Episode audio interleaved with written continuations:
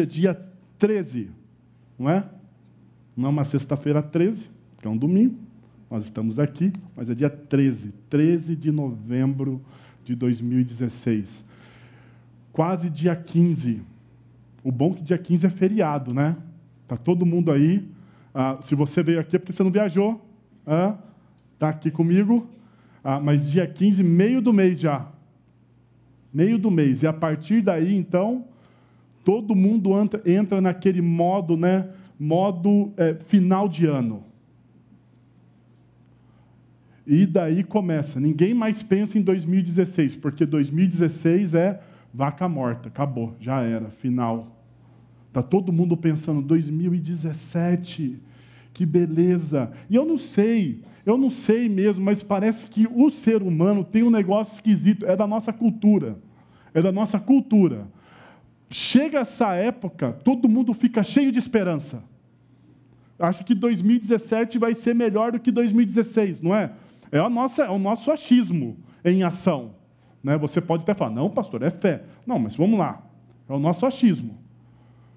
Estamos aqui pensando já em 2017. Eu queria, então, começar essa reflexão hoje, em cima da nossa série Não Pega Bem, dizer que é discípulo de Jesus e com uma pergunta. Com uma pergunta.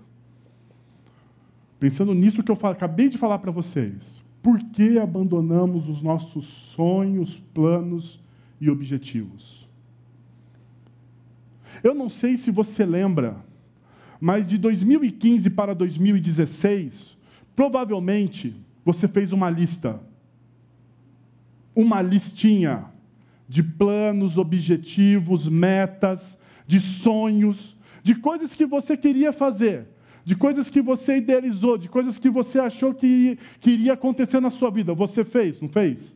Porque todo mundo faz, é coisa cultural, a gente acha que, né, vamos planejar e, e vai dar certo. Agora, deixa eu perguntar uma coisa para você. A pergunta que está no nosso telão. Por quê? Por que a gente abandonou? Por que você deixou de realizar? Por que você desistiu? Por que você se acomodou? Se acomodou aonde você está? Você falou: não, eu não vou nem para frente nem para trás, eu vou ficar aqui. Eu vou ficar aqui. Os especialistas em coach, eu fui pesquisar quem fala desse negócio de abandonar sonhos. Os especialistas em coach dizem o seguinte: eles, diz, eles dão algumas características para a gente ah, abrir mão dos nossos sonhos, dos nossos planos e dos nossos objetivos. A primeira característica daquelas pessoas que abrem mão dos seus planos, sonhos e objetivos é o medo. O medo. Será Será, e aquela interrogação, será que eu devo dar mais alguns passos, ir à frente, ir atrás? Será, será, será? E esse será toma conta do nosso coração a ponto da gente não se, conseguir se mover. Não conseguir se mover. Medo. Eu não vou nem para frente nem para trás. Por quê? Porque o será é maior do que a minha vontade. Eu até tenho desejo de fazer, mas esse, essa interrogação tira o meu sono. Tira o meu sono. Do medo nasce então a insegurança. Nasce então a insegurança. Medo gera insegurança. Bom, será que eu vou conseguir? Ah, mas eu estou numa posição tão boa. Está tudo bem ajeitado as coisas estão caminhando até que relativamente bem. Logo, se você fizer uma aposta e não conseguir concretizar, se você fizer um negócio e não conseguir concretizar, se você ah, mudar alguma coisa na sua vida, insegurança. Insegurança. Insegurança. Com isso, vem a inconstância. Percebeu como nós somos inconstantes na nossa vida? Eu não sei se é uma coisa cultura latina, assim, mas eu, eu, eu olho para mim. Quando vai começar um projeto, está todo mundo animado, não é verdade? Hã? Vai começar um sonho, você vai comprar alguma coisa, você vai fazer alguma coisa, e quando você vai, o início, o início é tão gostoso, o início é tão bom, né? Mas do meio para frente dá aquela preguiça. Você começa a ver defeitos, você não fica satisfeito, ah, você não espera o final, você olha e fala assim: bom, eu acho melhor abandonar. Inconstância. Não sou constante, sou inconstante. Junto da inconstância, eles dizem dispersão. Porque quem é inconstante é disperso também. Sempre está atrás de um novo objetivo, de um novo sonho, de um novo plano. A todo momento. A todo momento. Ele é disperso. Na nossa cultura existem ofertas em demasia. Em demasia. A todo momento aparece algo novo. Alguém querendo que você invista o seu dinheiro. A todo momento. Então, dispersão. Não existe foco, concentração. Você fica disperso. Diante disso, o que, que ocorre? Desistência dos nossos sonhos, planos e objetivos e, consequentemente, acomodação acomodação. Bem, daí, como vocês já sabem, o nosso tema é esse. Não pega bem dizer que segue a Jesus a, e ser desistente e acomodado. Antes de eu ler o texto bíblico, deixa eu puxar uma frase do Steve Jobs, que diz o seguinte: Estou convencido de que cerca de metade do que separa os empreendedores de sucesso daqueles mal-sucedidos é a pura perseverança. Eu estou convencido de que cerca de metade do que separa os empreendedores de sucesso daqueles mal-sucedidos é a perseverança. Deixa então convidar você a ler comigo o texto de Mateus, capítulo 7, versículos de 14 a 17. Que diz o seguinte: Peçam e lhes será dado, busquem e encontrarão, batam e a porta lhes será aberta, pois todo o que pede recebe, o que busca encontra, e aquele que bate a porta será aberta. Qual de vocês, se o seu filho pedir pão, lhe dará uma pedra? Ou se, lhe, ou se lhe pedir, ou se pedir peixe, lhe dará uma cobra? Se vocês, apesar de serem maus, sabem dar coisas boas aos seus filhos, quanto mais o Pai de vocês, que está nos céus, dará coisas boas aos que lhes pedirem. Tudo quanto, pois, ah, quereis que os outros vos façam, assim fazei também vós, assim fazei vós também a eles, porque esta é a lei e os profetas. Entrem pela porta estreita, pois larga é a porta e amplo o caminho que leva à perdição e são muitos os que entram por ela.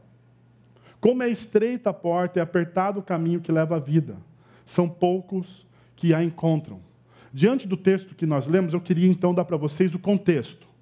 O que o está ah, por detrás desse texto, o que, o que está em volta desse texto. A primeira coisa que eu tenho que chamar a atenção de vocês que Jesus, aqui neste momento, em Mateus capítulo 7, a partir do versículo 7, ele começa a fazer aquilo que nós já chamamos da aplicação do Sermão do Monte. Jesus, então, ele já dá todos os princípios, todos os princípios, e a partir desse momento ele começa a trazer para a vida do povo. Para a vida do povo. Uma segunda coisa que você deve entender do texto que nós lemos é a sua estrutura, né? ou a estrutura que eu vou propor para a nossa leitura nessa, nessa, nessa noite. E a estrutura é o seguinte: o texto é dividido em um princípio e três aplicações. Um grande princípio e três aplicações. Então, no verso de 7 a 8, nós temos o princípio. O princípio.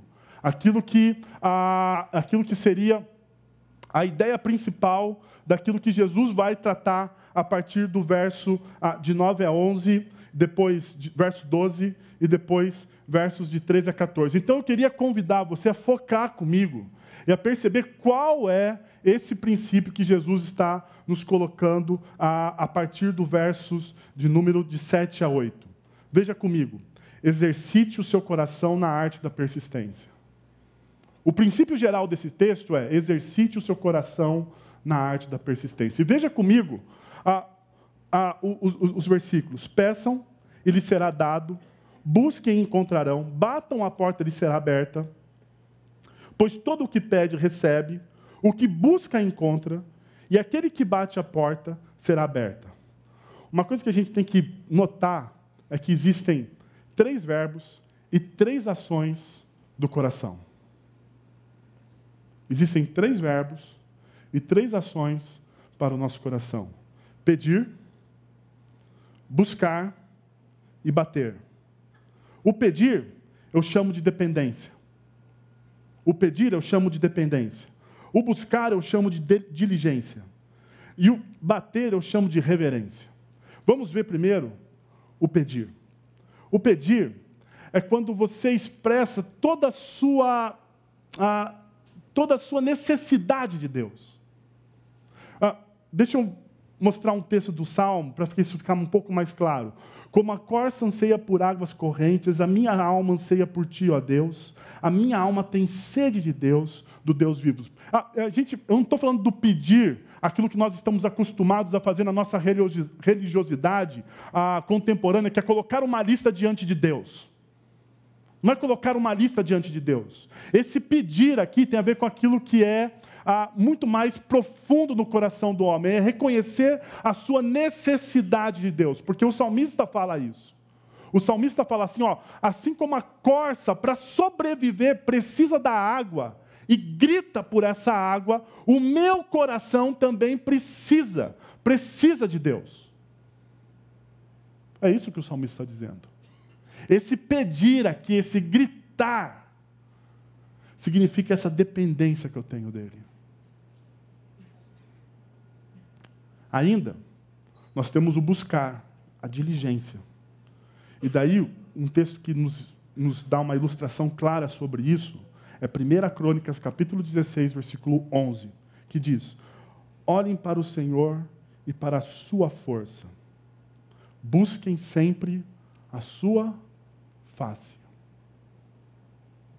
Perceba, no primeiro movimento, que é o pedir, a dependência, você você reconhece a sua necessidade de Deus. Mas quem vem ao seu encontro é Deus. Então a sua ação é mínima. No segundo, existe uma ação completa sua.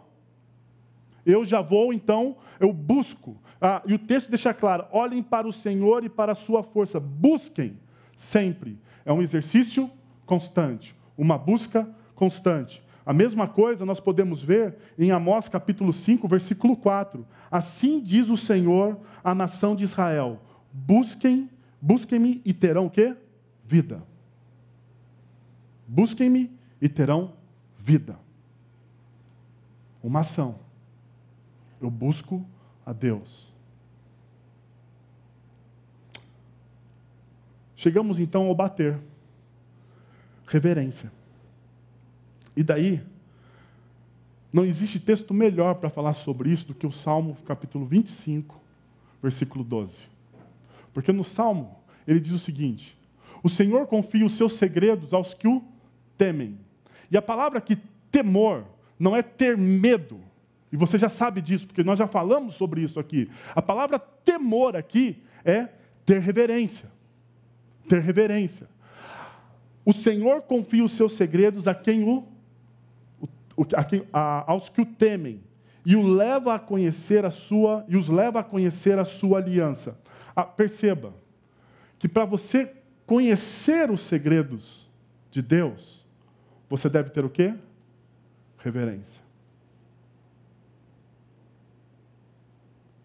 Mais uma vez, a ação não está em mim, a ação está em Deus eu tenho reverência por Ele, logo Ele revela os seus segredos para mim.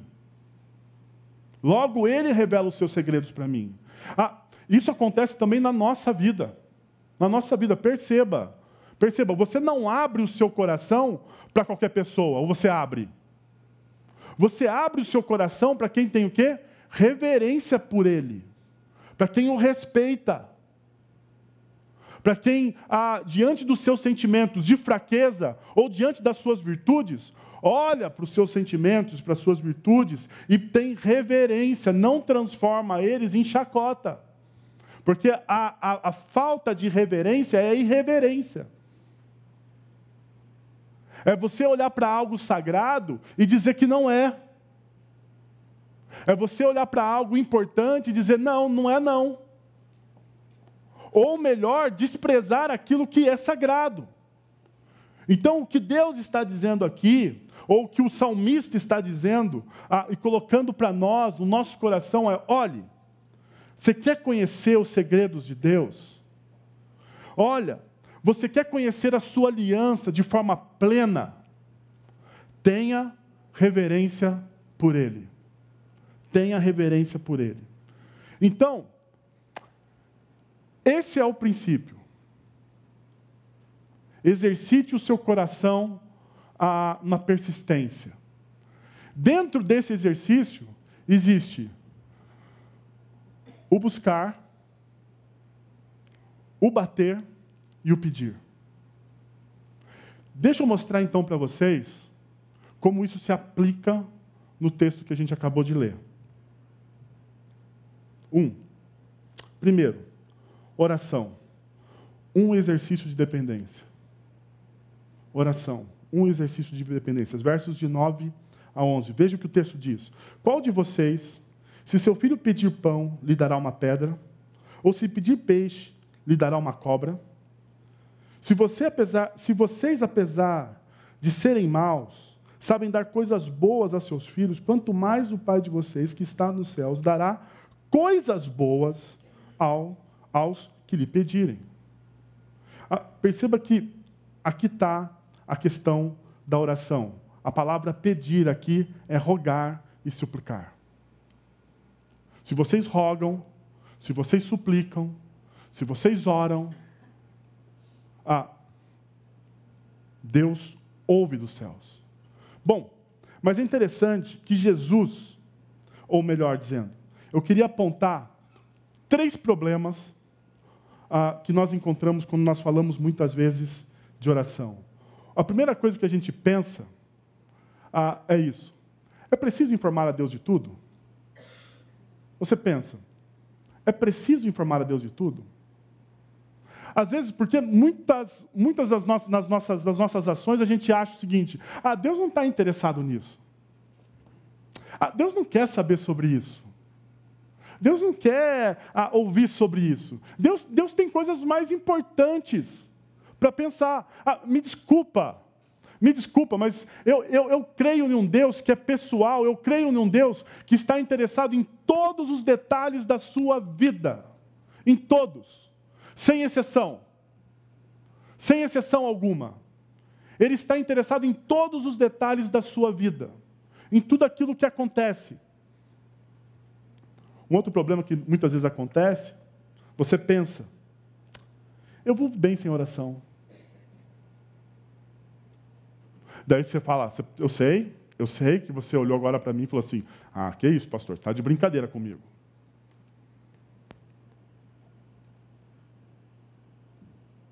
Um é consequência do outro.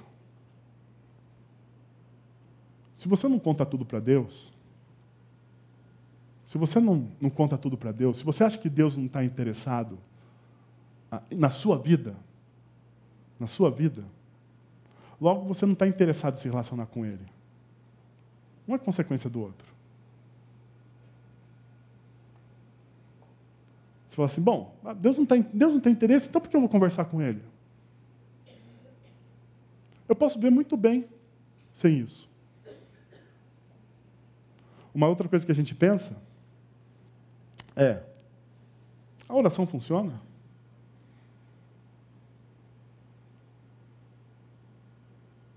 Ah, eu pedi tanto uma coisa, eu pedi tanto uma coisa para Deus, mas a, a, até agora parece que não, não aconteceu.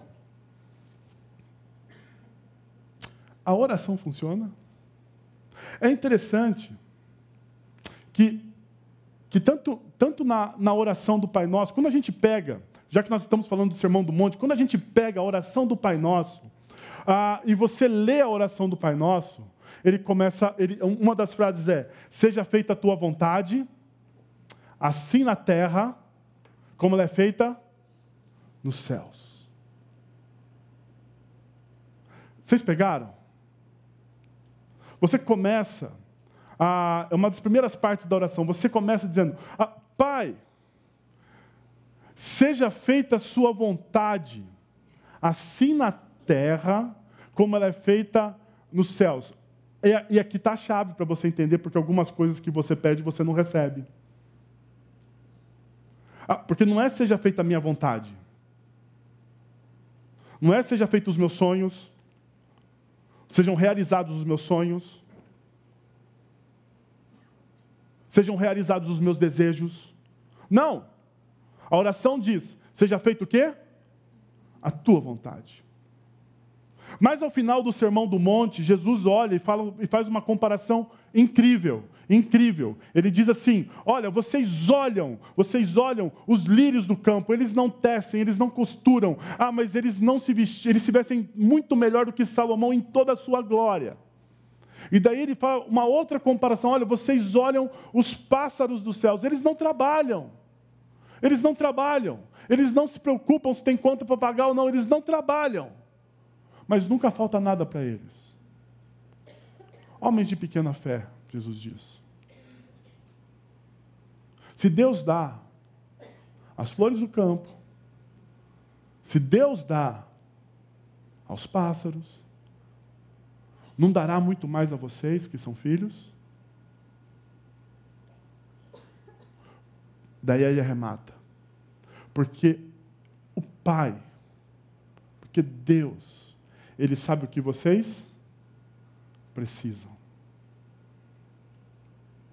E daí existe um abismo gigantesco entre aquilo que eu preciso de fato e aquilo que eu desejo. Gigantesco. Gigantesco. Eu sei, é, esse discurso não é legal, não é legal. Eu ganharia o público aqui se eu dissesse, não, Deus vai realizar os desejos do seu coração. E até tem textos bíblicos para isso.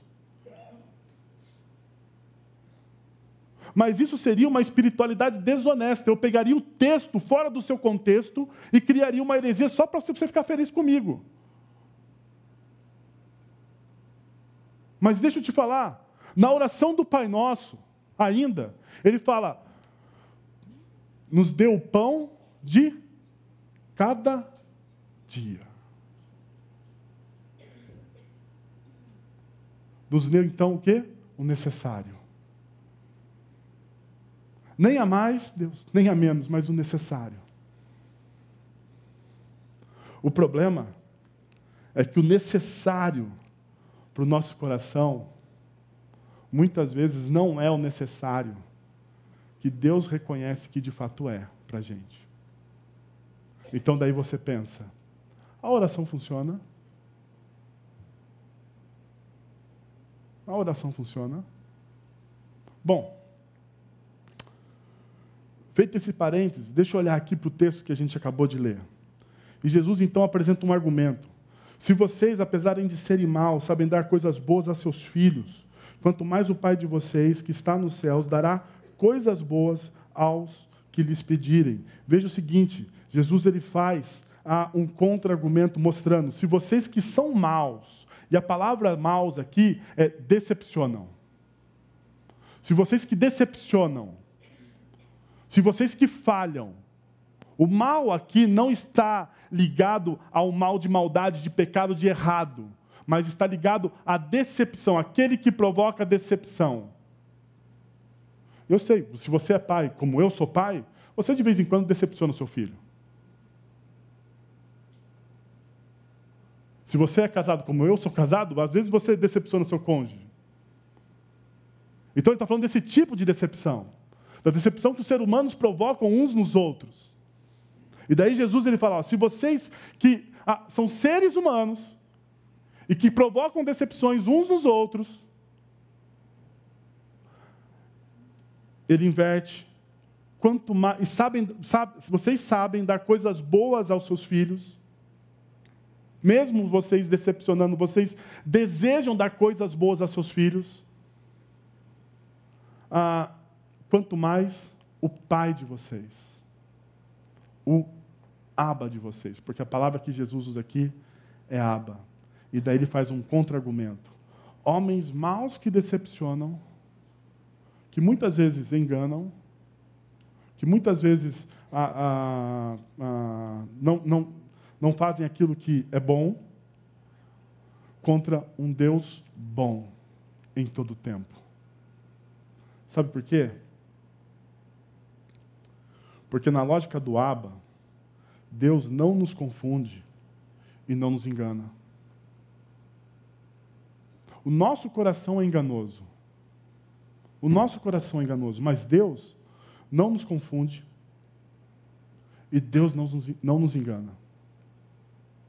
E daí fica claro, porque quando você, quando ele fala entre, entre as tensões pedir pão e dar pedra, pedir peixe e dar cobra, é por uma simples razão. Porque no contexto cultural, a, a, as pedras dos rios da, da, da Judéia daquela época pareciam, eram pedras redondas e pareciam pães. Pareciam pães. Então ele fala assim: olha, para ele fazia todo sentido. Quando você queria enganar alguém que estava dando pão para ele, você poderia dando uma pedra. Mostrasse uma pedra de longe e falasse assim: aqui é um pão. E a pessoa de longe olharia e falava assim: não, é um pão.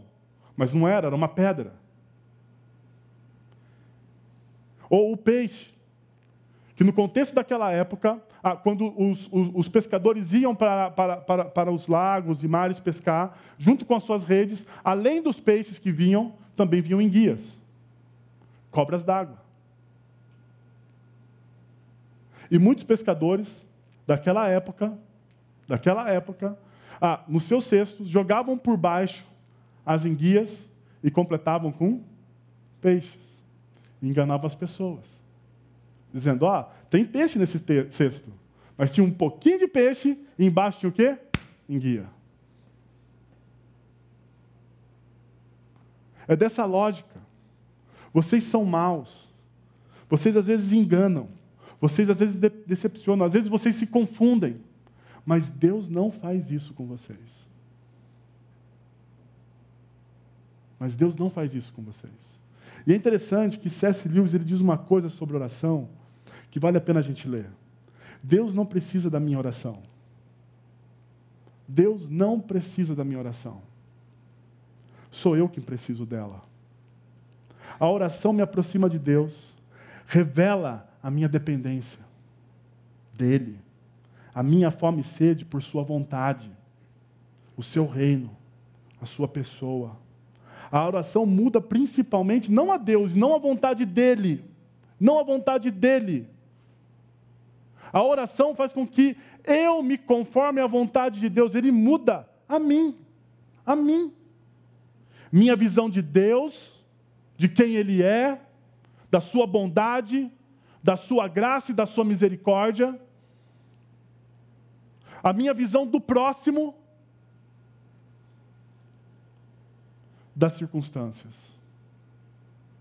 Eu começo então, através da oração, a perceber o agir de Deus em toda e qualquer circunstância da minha vida. Em toda e qualquer circunstância da minha vida. A segunda aplicação do texto que nós lemos. A aplicação da palavra. Um exercício de diligência. A aplicação da palavra, um exercício de diligência. O verso 12 diz o seguinte: Tudo quanto, pois, quereis que os homens vos façam, assim fazei os vós também a eles, porque esta é a lei e os profetas. Nós devemos ler esse texto ah, de Mateus capítulo 7, versículo 12, de forma paralela com Mateus capítulo 22, versículos de 39 a 40, que diz: O segundo mandamento semelhante a este é: amarás o teu próximo como a ti mesmo. Destes dois mandamentos dependem toda a lei e os profetas. O que Jesus está dizendo em faça o bem, faça o bem, faça o bem aos outros, é a mesma coisa que ele está dizendo em Mateus capítulo 22, a amo o teu próximo como a ti mesmo. Agora eu queria chamar um detalhe para vocês que muitas vezes passa desapercebido quando nós lemos o texto bíblico. O que diz no começo do texto que está projetado no Mateus capítulo 22? O segundo semelhante a este. Não é o que está lá? A este qual mandamento? Ama o teu Deus sobre todas as coisas, com todas as suas forças, ah, tal, tal. Ama o teu Deus. E daí Jesus ele faz uma coisa ah, extraordinária. Ele pega e fala: ama o teu Deus, ama o teu Deus, está em pé de igualdade com ama o teu próximo, porque eles são semelhantes, eles são iguais. Ah, é Jesus que está dizendo. Então não existe a possibilidade de você falar assim: eu amo a Deus eu amo a Deus, e você ter uma rincha, uma briga, um ódio, você não perdoar o teu próximo, não existe a possibilidade de você, eu amo a Deus, e você não externar misericórdia, graça, amor, ou seja lá o que for, ao teu próximo. Não existe. Sabe por que não existe? Primeira carta de João. João chega e diz o seguinte: se você diz que ama a Deus, mas odeia o seu irmão, você é o quê? Mentiroso. Por quê? Porque como você pode dizer, como você pode dizer que ama, que ama a Deus que não vê, e odeia o seu irmão que você vê? Sabe por que João diz isso? João retoma a ideia de Gênesis. Todos nós, todos nós, até quem você odeia, até quem você odeia. Eu sei, é difícil da gente entender isso, ah, ah, mas até quem você odeia é feita a imagem e semelhança de Deus. É isso. Ele retoma essa ideia. Como você pode? Como você pode, então? Perceba, perceba não existe a possibilidade. A aplicação da palavra está aqui. A aplicação da palavra de Deus não é aquilo que a gente pensa. Ah, eu vou aplicar a palavra de Deus na minha vida, então eu vou ter fé. Eu vou ter fé. Não. Não. Me desculpa, mas não. Isso é uma das coisas. Mas perceba que Jesus, em Mateus capítulo 22, ele dá um corte muito grande. Ele diz: ah, Como eu posso resumir toda a lei e os profetas. Como eu posso resumir todas as escrituras? Aonde, como eu aplico as escrituras?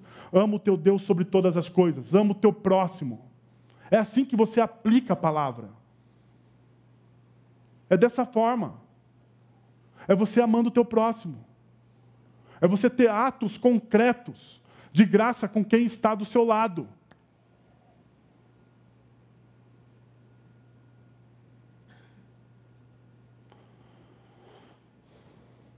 Perceba que na ética do reino, o princípio não é reativo. Não é reativo.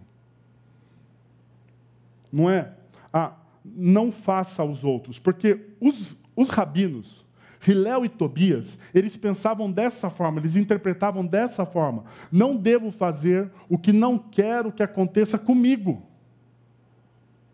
Ou seja, é um princípio princípio reativo. No reino de Deus, o princípio é ativo. O princípio é ativo. Vá e faça aos outros. Não esperem que façam por você. Não esperem. Vá e faça. Eu sei. Eu sei. No nosso coração, às vezes, a gente ah, a gente deseja simplesmente retribuir aquilo que fizeram de bom para a gente, não é verdade? Mas no reino de Deus não é assim. Não é dessa forma. Aquele que te feriu, aquele que te machucou, aquele que você não considera o teu próximo, no reino de Deus e na ética do reino, eles são alvos do amor de Deus através da sua vida. Da sua vida.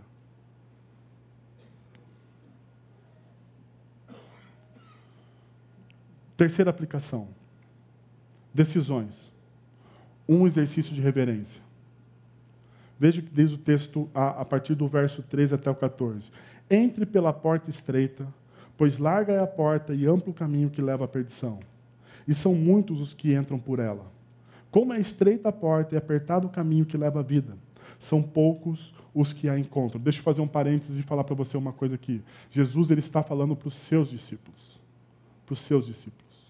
Então, quando ele olha para isso aqui, já são poucos os que as encontram. Quem já está ouvindo esse discurso são os discípulos, aqueles que encontraram, ou aqueles melhor, dizendo que foram encontrados por Deus na história. Porque não sou eu que encontro a Deus na história, é Deus que me encontra na história. Não sou eu que busco a Deus na história, é Deus que me busca através de Cristo Jesus na história. Sempre é assim, sempre é assim. Olha para a sua história, é Deus que vai ao teu encontro, isso é maravilhoso. Isso é maravilhoso, mas é assim que acontece. Ah, deixa eu te mostrar. Primeira coisa, tome decisões para ter uma vida mais leve. Tome decisões para ter uma vida mais leve. Olha o que diz o texto, ele fala de duas analogias radicalmente diferentes. Primeiro, porta estreita. E a ideia da porta estreita aqui é entrar sem bagagem alguma. Porque o caminho também é estreito. A porta é estreita e o texto diz: o caminho também é estreito. Não dá para você levar bagagem. Você tem que deixar tudo aquilo para fora. Isso me faz lembrar a história do jovem rico. Um jovem bem sucedido de vida, bem sucedido. Fez pós-graduação. Um cara top chega para Jesus e pergunta o seguinte: Jesus, o que, que eu faço para ter a vida eterna? O que, que eu faço para ter a vida eterna? Jesus olha para ele e fala: ah, Você segue os mandamentos? Não matarás, não adulterarás. Ele começa a falar os mandamentos. O jovem, cheio de si, diz o seguinte: Jesus esse negócio está fácil, porque eu faço tudo isso. Está fácil porque eu faço tudo isso. Mas diz o texto que o jovem era rico. Diz o texto, quando você olha o texto, diz assim: Jesus conhecendo o seu coração. E aqui ninguém, nenhum de nós escapamos, porque a gente até pode fazer perguntas absurdas para Jesus, mas Jesus conhece o nosso coração. Diz o texto: e Jesus conhecendo o coração daquele jovem, faz a pergunta crucial. Então, vai, vende tudo que você tem. Dá suas bagagens. Abandona. Distribui aos pobres. Depois você vem e me segue. O jovem, ficando triste, abaixa a sua cabeça e sai da presença de Jesus. Ele tinha muita coisa para levar. Ele tinha muita coisa para levar. Talvez você tenha muita coisa para levar. Talvez eu tenha muita coisa para levar. Sentimentos, decepções, fraquezas,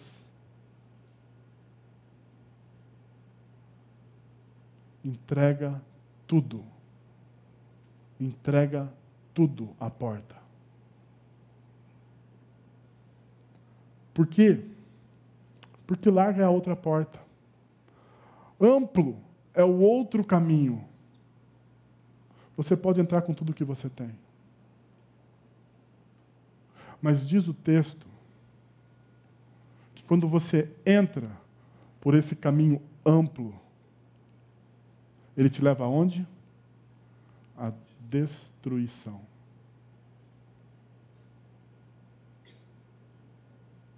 A destruição.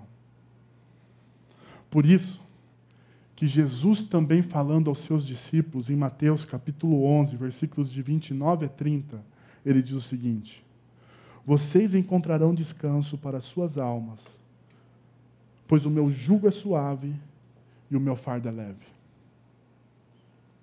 quando eu entrego quando eu abandono a minha carga, eu paro de desistir. Porque quando o fardo é pesado, quando o jugo é pesado, é difícil de caminhar. É ou não é? Hã?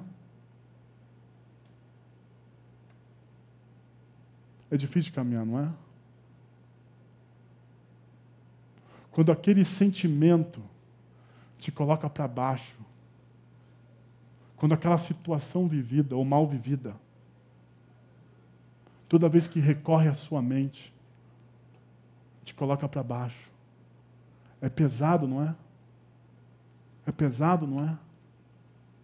E daí Jesus diz o seguinte: entregue tudo, deixe tudo.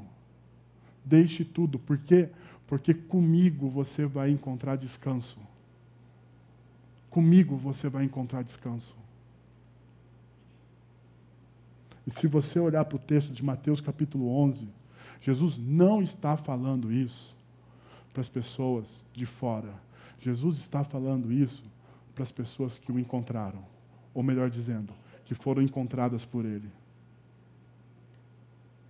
Jesus está falando isso para os seus discípulos.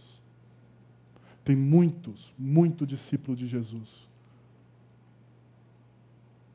que ama a Deus de, com coração sincero, mas ainda não abriram mão dos seus fardos.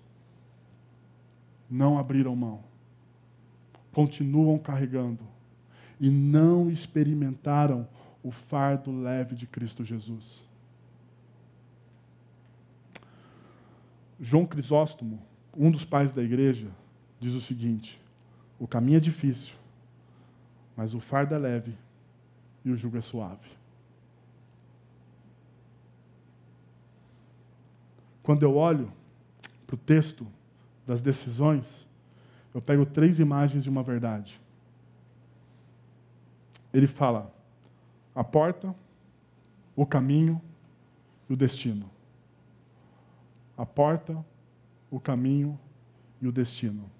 E Jesus diz que a porta é Ele. João capítulo 10, versículo 19. Versículo 9. Eu sou a porta. Todo aquele que entrar por mim encontrará salvação. Eu sou a porta. Quem entra por mim será salvo. É o que ele diz. O caminho, ele diz: Eu sou o caminho, a verdade e a vida. Ele é o caminho. Não, não, não existe outros caminhos. Não existe o caminho do meio. Não existe, eu sei. Eu sei que nós vivemos em uma, em uma, em uma, em uma sociedade ah, pós-moderna, ah, com religiosidades à flor da pele, aonde todo mundo acha, não, é mais uma opção. Me desculpa, com todo o respeito que eu tenho por você, com todo carinho e amor, não existe uma terceira via. Não existe. Não existe uma segunda via. Existe uma única via. Jesus ele diz: "Eu sou o caminho". Não existe um outro caminho. Ele não dá uma outra opção. E ele não fala aqui também que todos os outros caminhos levarão a Deus. Ele diz que eu, o único caminho, sou o único capaz de conectar você a Deus. E mais, o destino. Eu sou a ressurreição e a vida.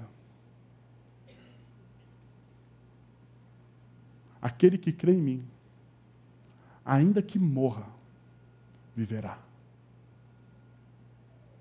Porque esse é o evangelho da boa notícia de Cristo Jesus. Eu sou a ressurreição e a vida. Ele venceu todas as barreiras. Ele venceu a maior barreira. Ele venceu a morte por amor a você. Diante disso, quero te colocar três coisas para refletir e praticar. Primeiro, o seu coração é dependente, diligente e reverente ao, ao que Deus tem feito em sua vida?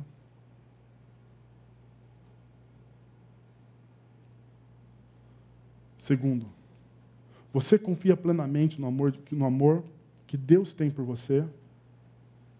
Ah, deixa eu parar aqui. Você confia plenamente no amor que Deus tem por você? Você confia plenamente nisso? Brandon Manning diz que a, a única coisa que Deus vai perguntar para a gente, em um dos seus, em um dos seus, dos seus palestras, Brandon Manning diz isso. A única coisa que Deus vai perguntar para a gente quando a gente chegar diante dele na, na eternidade é: Filho, você realmente creu que eu amei?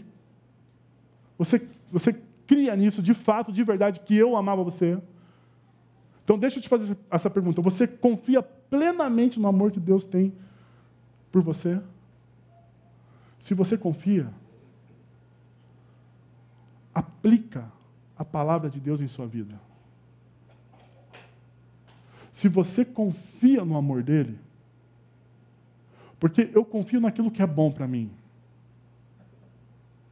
Eu confio naquilo que é bom para mim. Eu não confio em qualquer coisa.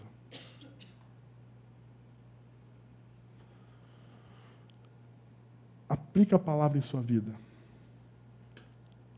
Três.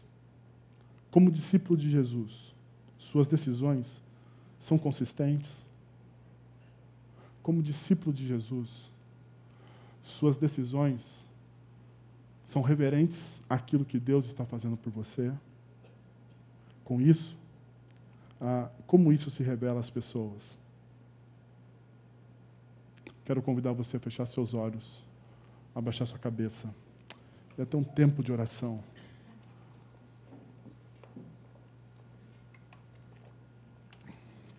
Diante de Deus.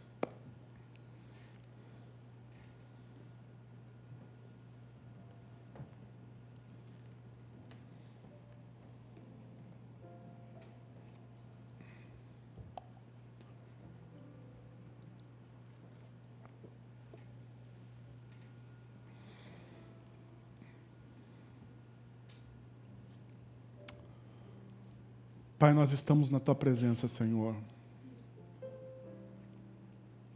Nós queremos colocar os nossos corações diante de ti, Senhor. Queremos te buscar aqui, Senhor. Queremos bater a porta. Ter reverência pelo Senhor. Por tua graça, por tua misericórdia por tudo aquilo que o Senhor fez e por tudo aquilo que o Senhor está fazendo nas nossas vidas, ó Deus. Aplica a tua palavra em nós, Senhor, através do teu Santo Espírito. Que ela seja derramada de forma poderosa. Que cada um aqui, ó Deus, seja transformado por essa palavra porque essa palavra tem o poder de renovar os nossos corações. E nós queremos então, a Deus, te agradecer por tudo que o Senhor tem feito. Pela tua graça, pela tua misericórdia, pelo teu amor. Pela tua cruz, ó Deus. Por quem Jesus é, o caminho, a verdade e a vida. E porque isso, ó Deus, tem nos dado esperança e não tem permitido que o nosso coração tropece ou desista, Senhor. Derrama, Pai, da tua graça e da tua misericórdia. É o que eu oro em nome de Jesus. Amém.